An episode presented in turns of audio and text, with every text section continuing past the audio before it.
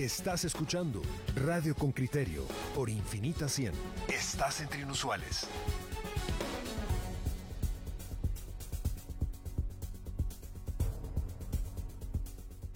Bueno, eh, listos, listos para seguir con otro tema que abordamos hace unos días y hoy vamos a, a, pues hablar del ABC del seguro escolar explicado por los promotores. Creo que es la manera correcta de acercarse al tema y saber cómo se ha hecho y, y otras cuestiones en detalle que algunos de ustedes preguntaron y nosotros también eh, intentamos averiguar y ya está aquí. Vamos a hablar con Nicole Rosell. Ella es asesora presidencial del programa de reactivación económica del crédito hipotecario nacional. Nicole, buenos días, ¿cómo estás? Hola, ¿qué tal Pedro? ¿Cómo te va? Todo muy bien, todo muy bien. Pues bueno. Aquí listo. Nicole, gracias por acompañarnos. Arranquemos con, con la primera pregunta.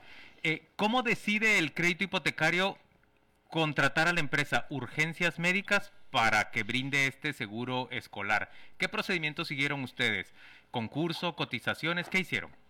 Fíjate que se invitaron a tres empresas a participar, se hizo una cotización, eh, las empresas presentaron cada una su cotización con los servicios que ofrecían, se procedió a la, a la revisión de las tres cotizaciones revisadas y se seleccionó al servicio más económico, que en este caso era urgencias médicas. ¿Por qué el más económico? Queríamos dar el mayor alcance a número de niños.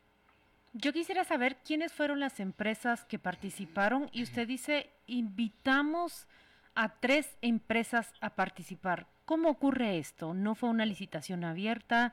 ¿No pudieron participar todas las aseguradoras que quisieron?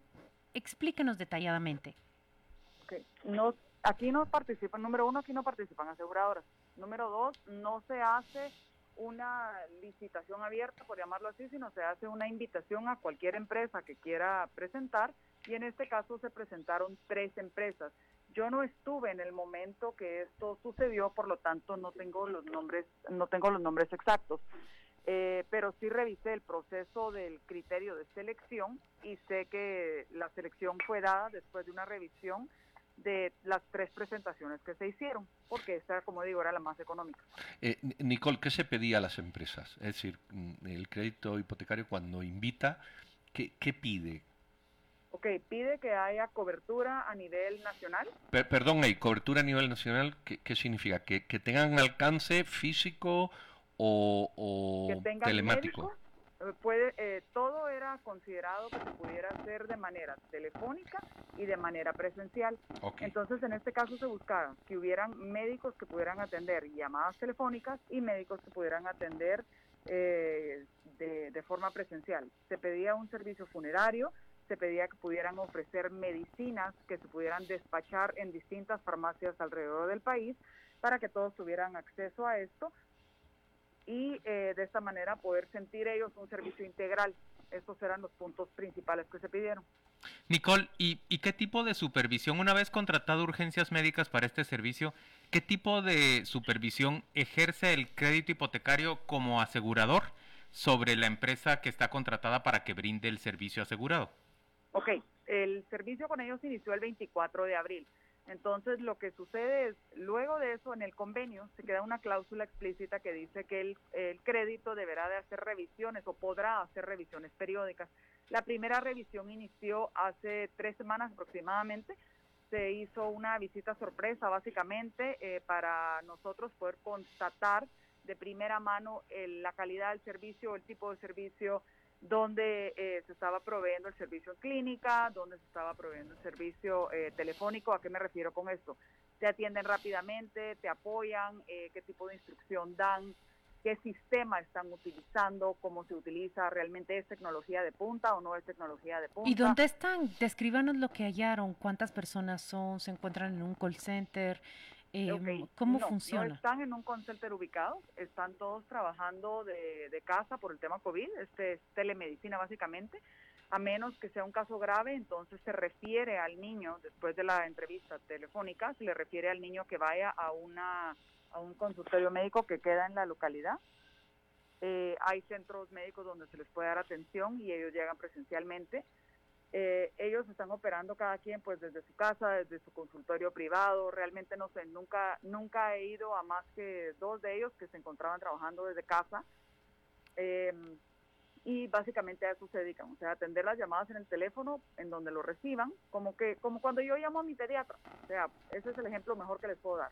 Yo llamo al pediatra porque no quiero exponer a mis hijos a llevarlos al doctor, entonces yo lo llamo por teléfono, él me atiende eh, y al atenderme lo está haciendo, no sé si es de su carro, no sé si es de su oficina, no sé si es de su casa, pero él me dice cuáles son los síntomas, yo le explico qué es lo que tiene el niño y él me dice, ok, cuánto pesa, cuánto mide y en base a eso él me receta medicamentos.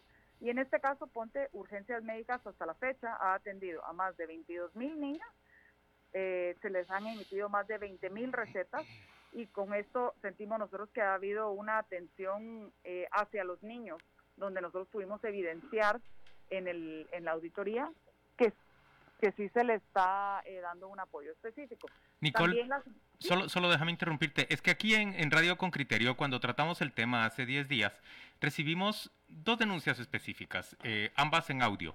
Una de ellas nos dice, nos dice esta madre, yo llamo, le describo los síntomas al, al médico que me responde en, eh, en la telemedicina y me dice, para ese caso específico usted tiene que ir al, al, hospital nacional más cercano. Entonces la madre se queja y dice, ¿de qué me sirve el seguro si tengo que ir al hospital nacional? ¿Cómo respondes ah. a esto? El seguro te cubre ciertas enfermedades. Por ejemplo, te voy a dar un caso muy específico. Una madre se quejó precisamente porque su hijo tenía cáncer y no se le podía tratar porque lo que el niño tiene es cáncer. Entonces lo que se le dijo es, señora, eh, la mejor, ahorita la mejor opción que tenemos es referirla al INCAN. En el INCAN se le puede proporcionar el número, usted puede llevar al niño, se le va a dar atención.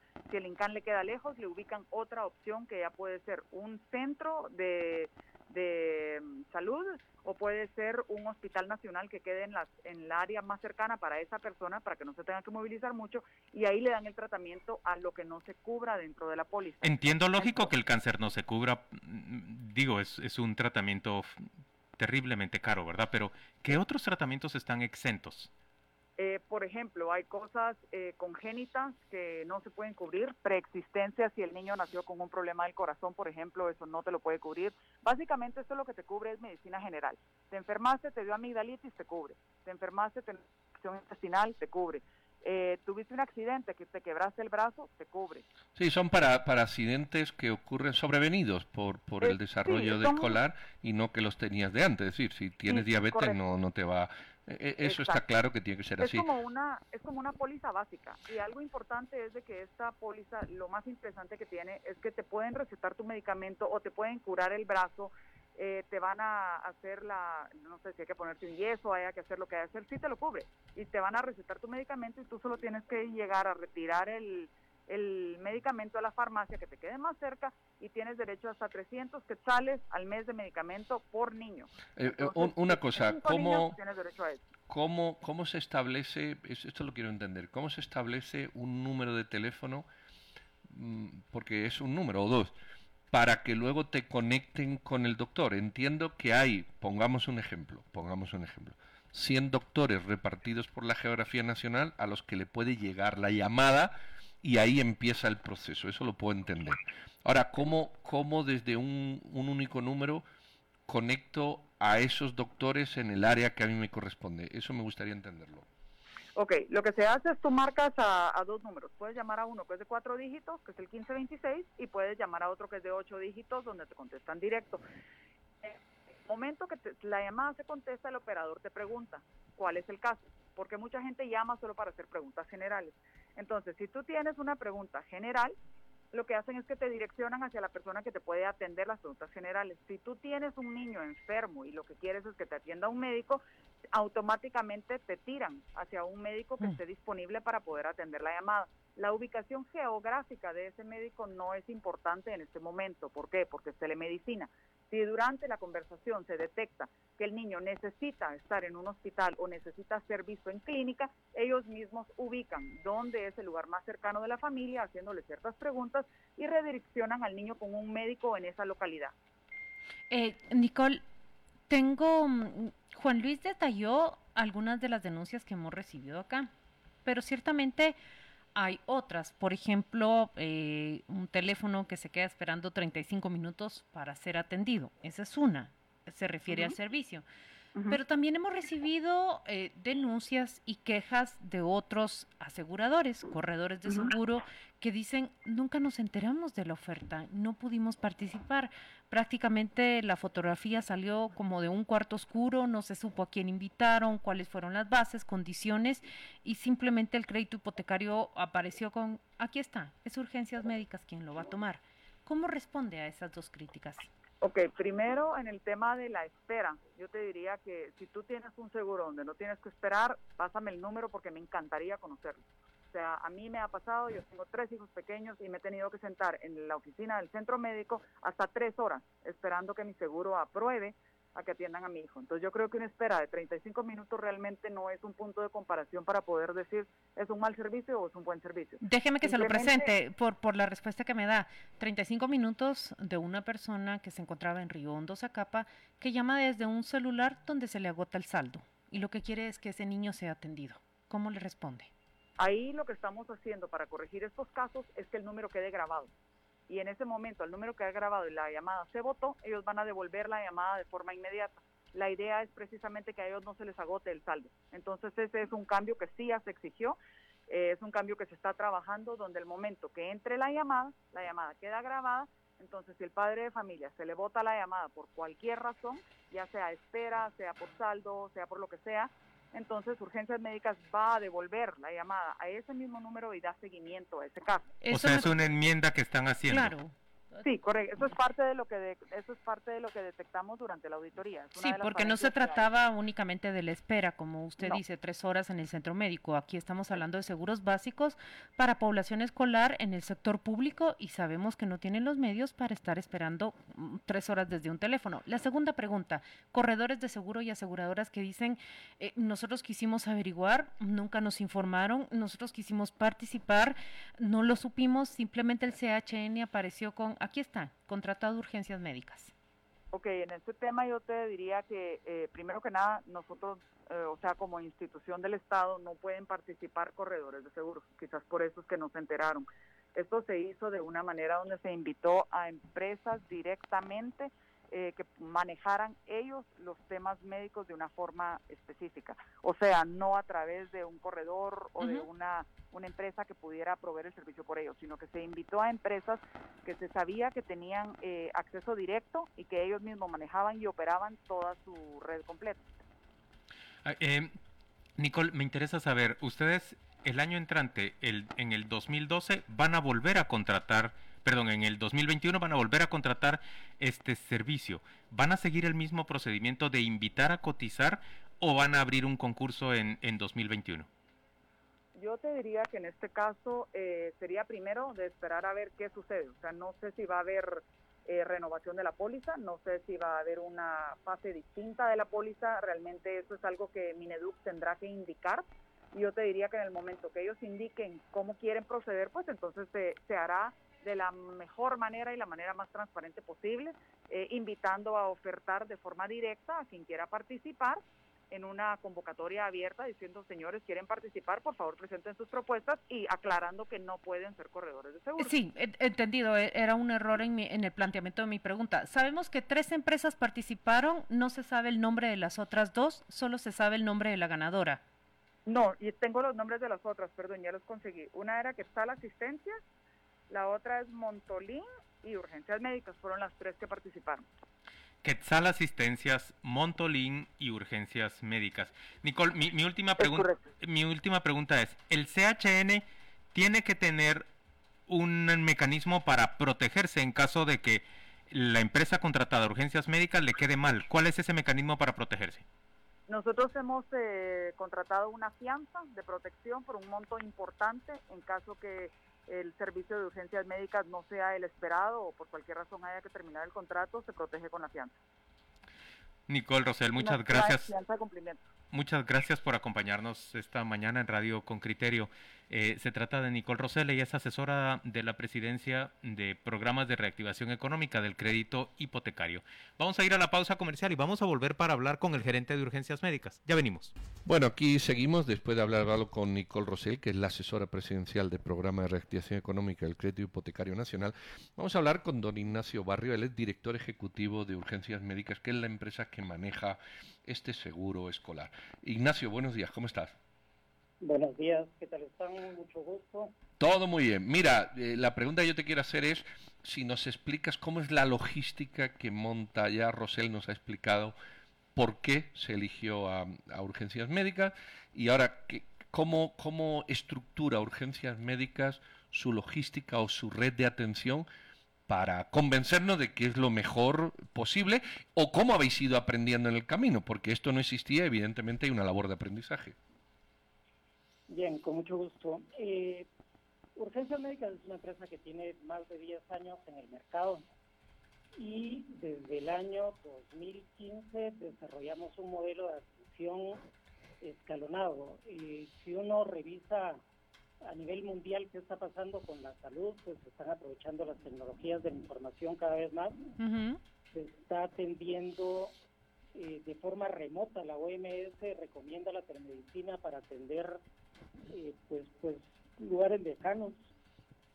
Y es una forma de atender de forma pronta eh, enfermedades para que no se compliquen. Esto hace que el modelo logre ahorrar muchos costos a todos los, factores, eh, incluyendo pues, pues, salud pública, en fin, porque no llegan pacientes con complejidad baja a, a ocupar espacios. Nosotros desde el año 2015 empezamos con el proceso de telemedicina, trabajamos para varias empresas aseguradoras pues reconocidas que, además tienen rinden cuentas por temas de, de, de mercado, de servicio. Y eh, en el 2015 arrancamos con el tema de telemedicina y este proceso y pues llevamos ya cinco años trabajando en este modelo con, bastante éxito relativo. Ignacio, es, es, pertinente, buenos días, soy, soy Juan Luis y agradezco mucho que nos estés contestando. Ignacio, ¿es pertinente en términos culturales el uso de la telemedicina? Por ejemplo, ¿cómo te garantizas de que una madre eh, quiché o una madre sutujil conversa con un médico que entiende eh, estoy hablando de pertinencia cultural, ¿verdad? Y de, de, hábitos. Los síntomas que le describe respecto de su hijo. Sí, creo, Juan Luis, que hay, un par de temas importantes. Uno, el seguro en este caso es un seguro para enfermedad común y gastos médicos. Eh, nosotros tenemos traductores en, cuatro idiomas, eh, maya, y tenemos algunos médicos que también hablan los idiomas. Hoy por hoy la atención se hace exactamente así.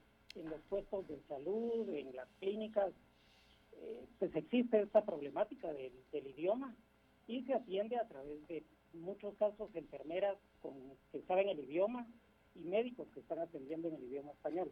Ignacio, ¿con cuántos médicos cuenta esta red? ¿Con cuántas enfermeras cuenta la red? Ok, miren, el, el call center, dividamos en dos. El call center, digamos, de la parte... ¿Se puede acercar a su teléfono, por favor? Es que se alejó el, el sonido de su voz. Perfecto. El, call center cuenta con dos estructuras, digamos. Una es la parte de operarios, que son 58 los que tenemos contratados para atender esta póliza, y cuenta con 39 médicos al momento. Nos han renunciado algunos médicos, otros han entrado, pero en este momento tenemos 39 médicos de telemedicina atendiendo el programa. En cuanto a la red médica, hoy por hoy, solo permítanme, voy a revisar un poquito, pero no ¿Y los que te renuncian, por qué te renuncian? Son distintos motivos. Eh, o encuentran otro trabajo, eh, o, en fin, o ya no quieren participar. ¿Cuánto gana un médico en general en urgencias médicas, de estos que atienden las llamadas? Pues ya por ahí dijeron cuánto, creo que hablar de, datos sobre los médicos, pues es exponerlos, perdón Juan Luis. No, pero sí están pagados de acuerdo al mercado y a la necesidad eh, con un sueldo pues, suficientemente bueno para un médico, porque a final de cuentas a nosotros nos preocupa mucho y somos una empresa que pertenece a un fondo de inversión. El fondo de inversión eh, pues, socialmente eh, apoya mucho y es muy respetuoso de hacer las cosas bien. Eh, ¿Los médicos en urgencias médicas son de planta o ellos son cotizados y luego eh, presentan su factura por los servicios conforme las consultas que han atendido? ¿Cuál es el modelo bajo el cual funcionan? Hay dos modelos. Uno, el médico de telemedicina contratado directamente por nosotros. De planta. tenemos un sistema de cuando llega, se crea una cola en la cabina, digamos, de atención. Tenemos un modelo donde le suena a varios médicos en su teléfono y el que contesta gana por esa llamada. Ah. Gana en ese momento como si fuera una consulta. Es como un Uber, vamos a decirlo así. Es como un Uber médico, efectivamente. Es de eh, acuerdo a disponibilidad, si el médico tiene tiempo, contesta, en fin. Mira, eh, eh, yo quiero entender que, que al ser esto un servicio nuevo, porque esto es nuevo, no existía, eh, eh, además de construirlo, eh, se han ido aprendiendo cosas en el camino. Nicole nos decía que, por ejemplo, para evitar tener a una persona en llamada sostenida el tiempo que haga falta, mm, si hay cola o no, bueno, lo nuevo es grabar la llamada y la persona se la devuelve. ¿Qué, cosas habéis ido construyendo o aprendiendo que, que se pueda conocer? bueno, para comprender la dimensión logística, porque esto es un problema logístico, yo entiendo que complejo. Ahora, danos experiencias, datos, curiosidades o adaptaciones que habéis tenido que hacer. Sí, eh, este tema que hablaba Nicole de, por ejemplo, devolver las llamadas es uno de los de los puntos que hemos implementado, eh, porque antes se dejaban en cola todos los pacientes, ahora ya se está eh, pues, comunicando que hay una espera que se les devuelve la llamada, por ejemplo. también hemos aumentado pues el, nivel de atención conforme vamos viendo la necesidad. Eh, pues hemos ido creciendo. Hoy por hoy nuestra cabina médica y el call center tienen una capacidad de atención que está en el orden del 101%, o sea, está por encima de las llamadas que entran. Esto no quiere decir que en un momento dado se nos junten colas de pacientes, porque sí puede ser el, otro día y antes escuchaba que, que hablaba Claudia Sassulte de 35 minutos. Si, si, si, me mandaran la información a mí me encantaría para investigarlo. ¿Por qué? Porque nosotros manejamos a través de colas todo esto. Si alguien hubiera esperado, espera 35 minutos, quiere decir que hubo otro montón de gente esperando este tiempo y no tenemos un registro de este tipo. Y por último, que se le agotó el saldo. El 1526 es un número gratuito por lo tanto no, no gasta saldo. Ah. Me parece un poco raro, pero me gustaría... Claro, conocerlo, porque incluso la, la persona que nos respondió de, del crédito, no Nicole Rosell, dijo, bueno, eh, si se les acaba el saldo, pues se les llama de, de regreso. pero usted si está diciendo... Eh, para que no se les acabe, si hay colas, se les, se les llama. Sí, sí, sí e, ella lo dijo, pero no, no dejó claro que el 1526 era gratuito. Si de principio es gratuito, eh, no, no, no puede ocurrir aquello de que, de que se cae la, la llamada por, por, falta, de por falta de saldo. Eh, Ignacio Barrio, yo, yo le pregunté cuántos médicos están trabajando y usted me respondió, eh, tenemos dos formas de contrato, los que están de planta y aquellos que ante una cola de espera pasan a atender la consulta. ¿De cuántos estamos hablando? Es la primera pregunta. Y la segunda, cuando empezó a describir eh, eh, el servicio que prestan, al inicio de esta entrevista usted habló de zonas remotas. ¿Cuál es esa zona remota en donde han tenido una consulta y cómo han sorteado ese obstáculo? Si es que lo ha habido. Gracias, Claudia. Eh, mire, la, el tema de los médicos Uber, por ejemplo, hoy por hoy tenemos seis atendiendo esta póliza, aparte de los médicos que están en cabina.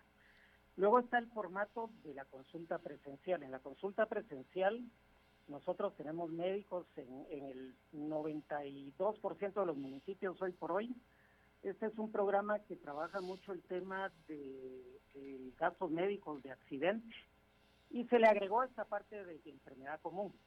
Pero, por ejemplo, en la primera fase tenemos 242 hospitales inscritos en la red por el tipo de programa que es. Nos hemos preocupado mucho de tener suficientes hospitales o la mayor cantidad posible para que puedan atender de la forma más cercana.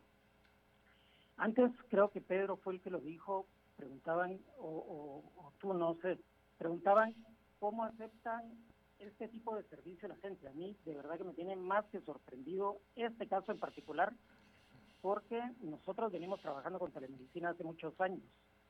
Y a nivel mundial y aquí en Guatemala la experiencia era que más o menos se podía atender el 80% de la enfermedad común o era lo que se hacía.